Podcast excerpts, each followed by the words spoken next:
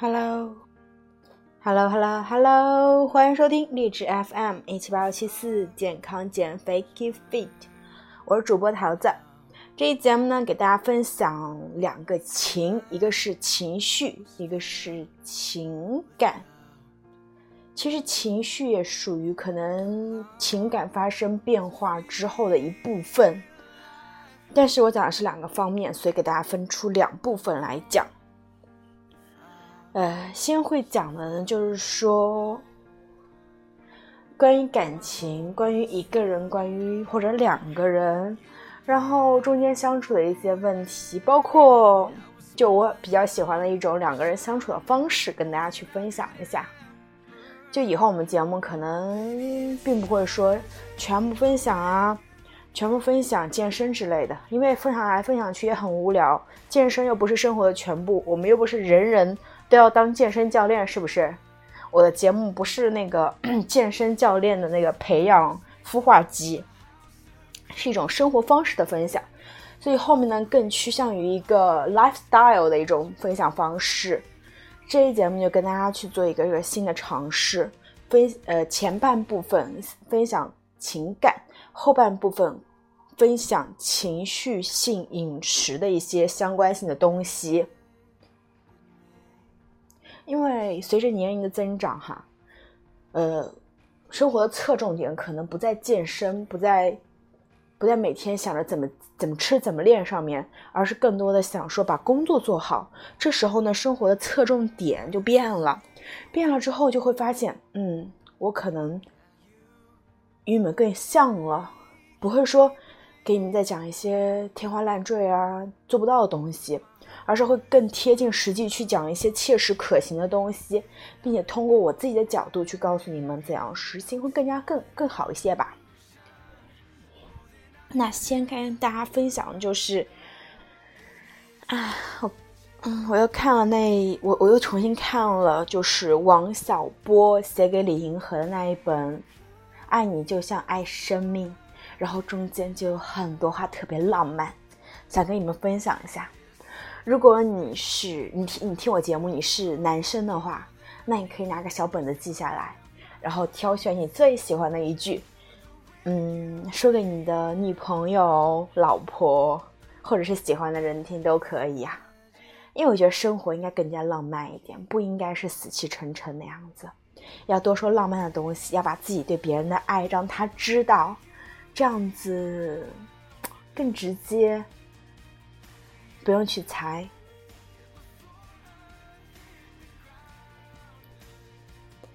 在《爱你就像爱生命》中有这样的几段话。第一是，做梦也想不到我把信写在五线谱上吧？五线谱是偶然来的，你也是偶然来的。不过我给你的信值得写在五线谱里呢。但愿我和你是一支唱不完的歌。把感情就比作是那种歌，然后把对方比作五线谱，就很浪漫啊！这是艺术家的气息。第二段话就是：祝你今天愉快，你明天的愉快留着我明天再祝。哇，觉得好甜啊！你的快乐和我的快乐是绑定在一起的。你今天很快乐，我愿意陪着你，我祝你快乐。明天我也希望你快乐，我希望陪着你一起快乐，超浪漫。第三段话，我把我整个的灵魂都给你，连同他的怪癖、耍小脾气、忽明忽暗、一千八百种坏毛病，他真讨厌，只有一点好，爱你。哇，这句也是超甜，是我最喜欢的一句。我把我整个的灵魂都给你。你的好与坏我都可以去接受，我知道你不好，我知道你有很多缺点，但是我更愿意去看你的优点，因为我选择爱你，我就去看你的优点。这是爱情。下一段是，你可要我告诉你我过的是什么生活？可以告诉你，过的是没有你的生活。这个这一段应该是王小波。和李银河就没有待在一起的那段时间，可能有一个人出差，然后两个人就有这样的一段对话。你可要我告诉你我过的是什么生活？可以告诉你过的是没有你的生活。我的生活只分为两种性质：有你和没有你。当你不在我身边，我就认为这是没有你的生活，就说明他在他生命中的重要性啊。还有一段话呢，叫做“爱可以把一切都容下”。如果我的爱不能容下整个的你，算是什么爱？讲的就是爱应该去包容他的一切啊。虽然说说起来啊很简单很浪漫，但是做起来很难。希望大家都可以做到。其实随着年龄的增长的话，我还是越来越觉得真感情很可贵啊，真的很可贵。我过去想的一些理想的爱情是怎样？就是双方能够给彼此带来前进的动力，就互相督促的前进，并且你爱的那个人会让你想要变得更好。好的感情是让两个人都变得更好的，这是我理想中的爱情。那更理想一些就是门当户对啊，这样子双方也没有太大的压力，可以有。足够的时间和空间去做个人提升，去做个人成长，但是这都太理想化了，很难去做。当我来到深圳啊，其实我是一个喜欢避开高峰出行的人，我非常喜欢避开高峰，因为我觉得人多的时候我好压抑啊，就我会，我会很热，我会很焦躁，我会控制不住我的情绪，就没有那么开心。因为人多，我就感觉不是不是很舒服那种感觉。但是虽然我有避开高峰出行的习惯，也免不了有几次高峰出行，有几次堵车。然后这时候我就会发现，我总是想的太美好了。可能我想要的那种生活，百分之二十的人都过不上，百分之八十的人疲于生计。可能也没有说想要去个人提升的时间，也没有想法。当然，我知道你们听我节目，我不知道你们属于哪一种，但是我想大部分也是没有那么多空余时间的。也许你是在睡前听我的节目，也许你是在地铁上听我的节目，也许你是在家打扫卫生的时候听我节目，又也许你是在跑步机上走路或跑步的时候听我的节目。无论是什么，你都是把你的碎片时间利用起来了。如果你有选择在碎片时间去听语音节目，去想要去接触外界，去进行个人提升的想法，那我觉得这是非常好的，因为你这一点就就证明你比大部分人都都好了，都进步了。其他的就慢慢来就好了。那刚刚讲的是就是人多人少的问题，就呃，在我在我接触深圳的这个高峰的之后，然后我就会发现。就没有那么多人嘛，就没有那么多人，我想的那么多人会去过自己理想中的生活，包括我也有旅行的习惯，熟悉我的老听众都知道，我在旅行的过程中啊，我接触的大部分的人，如果他是长时间旅行的，他一定其实也是会有担忧自己的金钱，因为，呃，我在旅途中认识的会长时间旅行，比如说旅行两个月、三个月、半年的人，他们都是拿过去的积蓄去旅行。我目前还没有遇到一个企业家或者一个做生意的人可以用大部分的人时间去旅行，没有，就基本上他们都是拿积蓄去旅行，就住青旅或者住没有那么贵的地方，自己做饭或者吃没有那么贵的菜饭，因为会考虑这方面嘛，所以我就觉得更加幸运。我虽然说可能今年。压缩了很多时间，就旅程没有去年那么长，但是我就发现啊，其实我是想把，如果是把手上的一切抛开去旅行的人，我也是有个后续的收入的，我也觉得这就非常的难得了。包括在我去选择跟谁在一起的时候，其实我是有占有绝对主动权的，因为我彼此都是独立的嘛，没有去花男生钱。也是一个独立的人格，我就会发现独立真的非常重要，非常非常重要。当你去提升自己你到一种高度的时候，你自己有能力去赚钱的时候，去养活自己，去养活身边的人的时候，这时候你就可以开口去讲我要什么，不然你就是被别人束缚住的。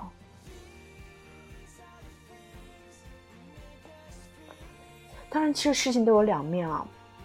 虽然说现在去能够掌握很多事情的决动主动权，但是我不是一个人，我是一个团队来的。我会去有责任感，去要把他们养活，让他们，嗯，我会有一种有一种责任感，叫做我想让我的员工过得比他同学过得好。他来我公司，我希望尽可能交给他的东西，尽可能给到他多的工资，这样才是一个，我觉得是一个老板应该做的。我从来不压榨劳动力，我尽可能的希望他们多学习、多赚钱。所以有些时候还有点严苛啊。虽然我也是一直在进步、在一直在学习的一个状态，因为我知道我过去的一个状态是什么，就是没有整体思路，想一件事情做一件事情，现在会把整件事情想清楚之后再去做。我觉得这也算是个小进步吧。但其实每个人都有自己懒惰的地方，只是在你自己知不知道。像如果说我在节目中我自我反省我的懒惰之处，嗯，可能是第一啊，英语英语学习英语提升方面，我想去报个班学，可是我又觉得在路上浪费时间，或者是我觉得我没有那么多时间去学它。第二点，我想去看书，但是我觉得好像书籍不是很适合我，就不可能我用就我定不下心，我聚集不了太多精力去看，去花时间看，花太多时间看书。但是我会比较选择那种视频式的浏览方式，所以我喜欢看电影，就知道自己的长与短吧。在我刚说的第一和第二我自己的一个。不擅长的地方，一个缺点的地方，一个想要去进步的地方的时候，我选择了一个看美剧、看英文电影的方式去解决。可能是短时间看不出成效，但是长时间可以呀。选自己适合的方式去成长吧，我觉得。因为因为我我不是那种擅长逼自己的人，我逼自己我会不开心，我会难受，所以我会选择更适合自己的方式。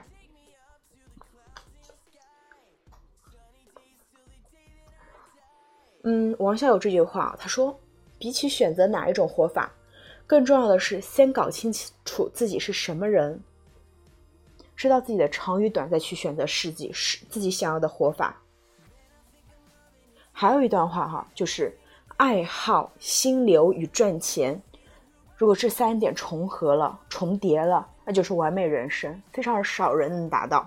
但是如果你想要达到的话，你首先要知道什么？自己的爱好是什么？自己擅长于做什么？如果你连爱好都不知道，你何尝说我现在你你哪有这种？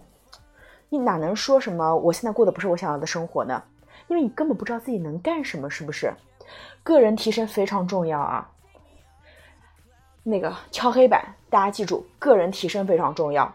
你不知道自己现在想要什么，你不知道自己爱好什么，擅长什么，就多去尝试，找到自己擅长的地方。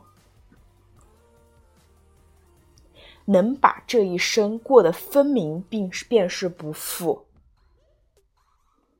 明白吗？就无论你多大年纪，若有优雅藏于心，岁月从不败美人。这句话送给你们，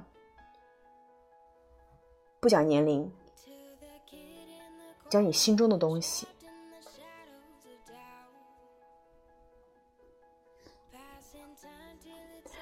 跟大家分享这个，是因为我觉得我前段时间还是有点迷失，然后我昨天就花了几个小时，真的去跟自己对话，去想了想这些东西。我是一个活得认真的人，我喜欢给自己贴标签，我也喜欢给自己打分。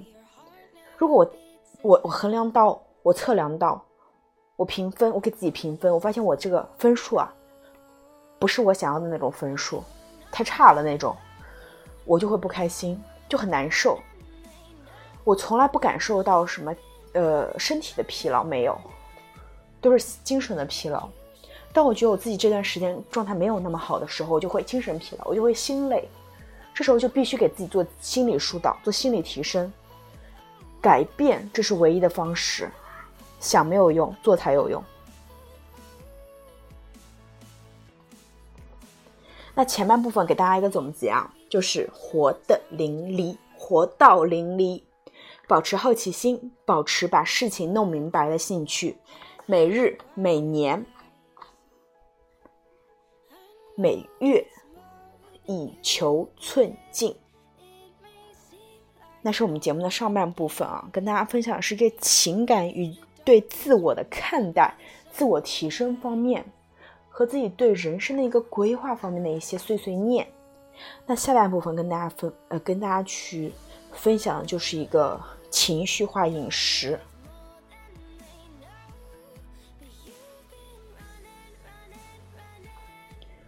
这首歌叫《Forgettable》，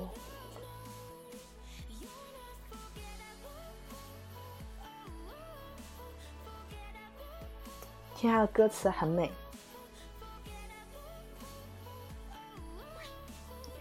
那我们进入下半部分，这篇文章呢是昨天我闺蜜分享给我的。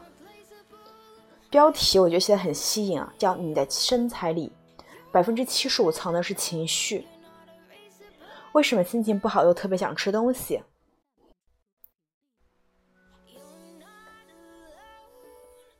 我有个坏毛病，只要心情不好，我就特别能吃。平常一天的饭我可以一顿都吃完，而且还感不到感感觉能感觉到饿。等撑到呢已经不行，才会特别开心。感觉一下就解脱了，这要怎么改变了？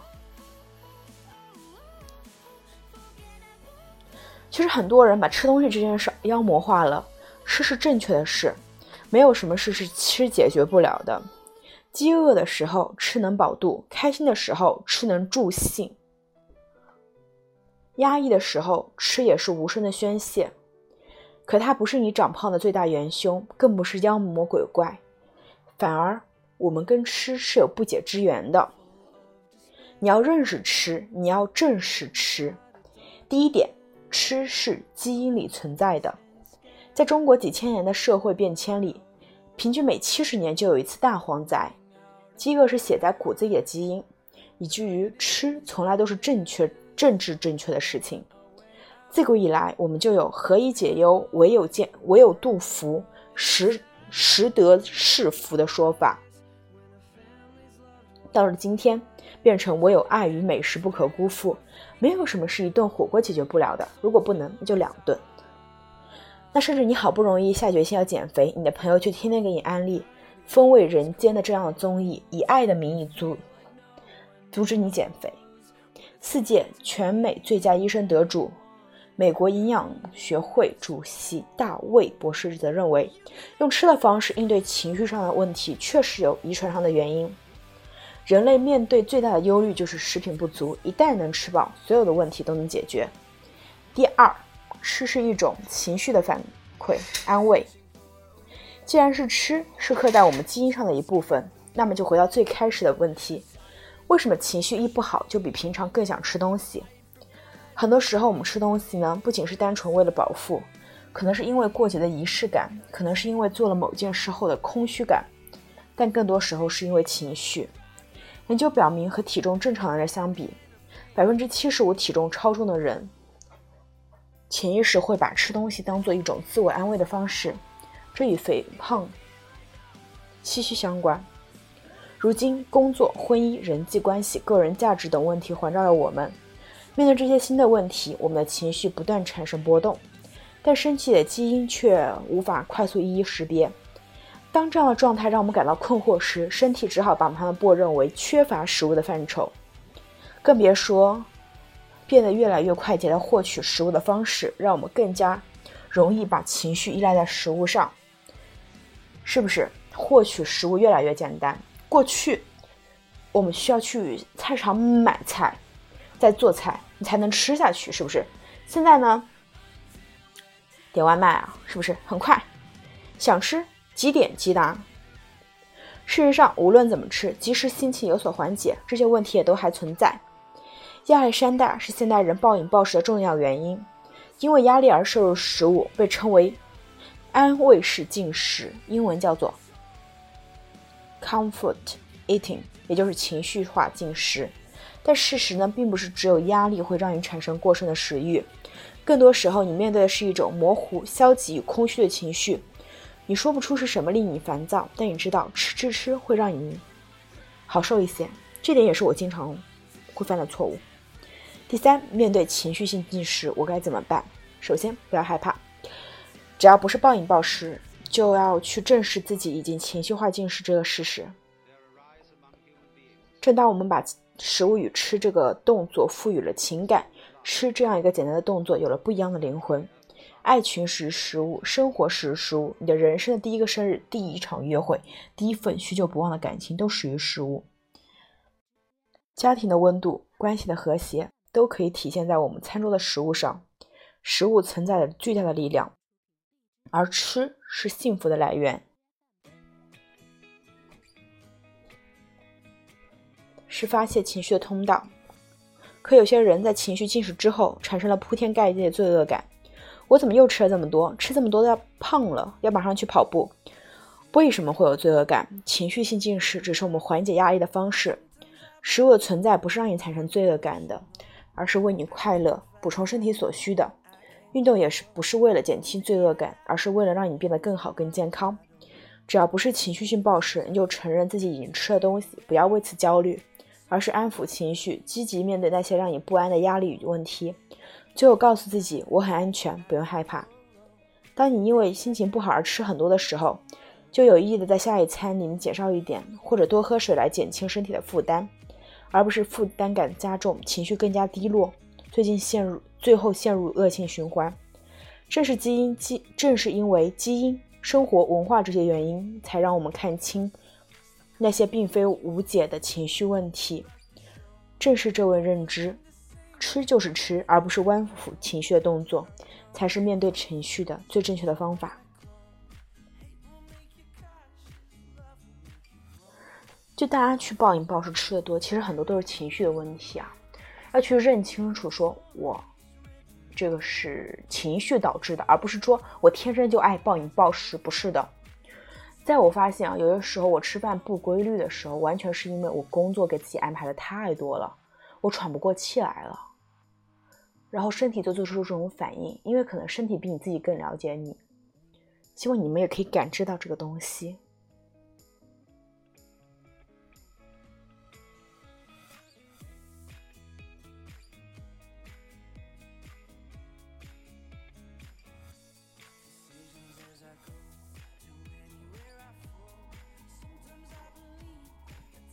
那么这期节目就到这儿啦。如果你们还有什么想听的，可以在评论区告诉我，或者在微博上戳到我。桃子萌不萌？爱你们哦，拜拜。